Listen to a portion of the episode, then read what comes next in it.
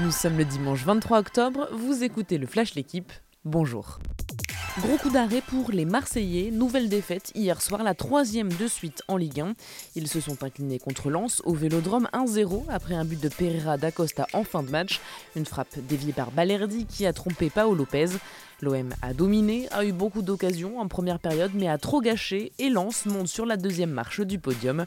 Dans l'autre rencontre d'hier, Lyon s'est relancé avec une victoire arrachée 2-1 à Montpellier, deux buts signés Awar et Lacazette à la 90e. Aujourd'hui, cette match au programme avec notamment Lille-Monaco ce soir.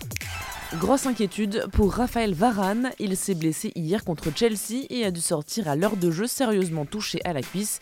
Il a quitté le terrain en pleurs à un mois de la Coupe du Monde. Sera-t-il remis à temps? Le mondial débute dans un mois. On ne connaît pas encore l'ampleur de sa blessure, mais sa participation est compromise. Choc au sommet ce soir en top 14. Toulouse, le leader, reçoit La Rochelle, 3 et champion d'Europe en titre. Les deux grands favoris du championnat face à face, mais aussi le match des internationaux avant qu'ils ne partent avec l'équipe de France pour préparer la tournée d'automne. 9 côté toulousain, 6 à La Rochelle.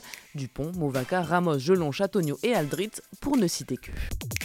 Les favoris de MotoGP sous tension en Malaisie à deux courses de la fin de la saison.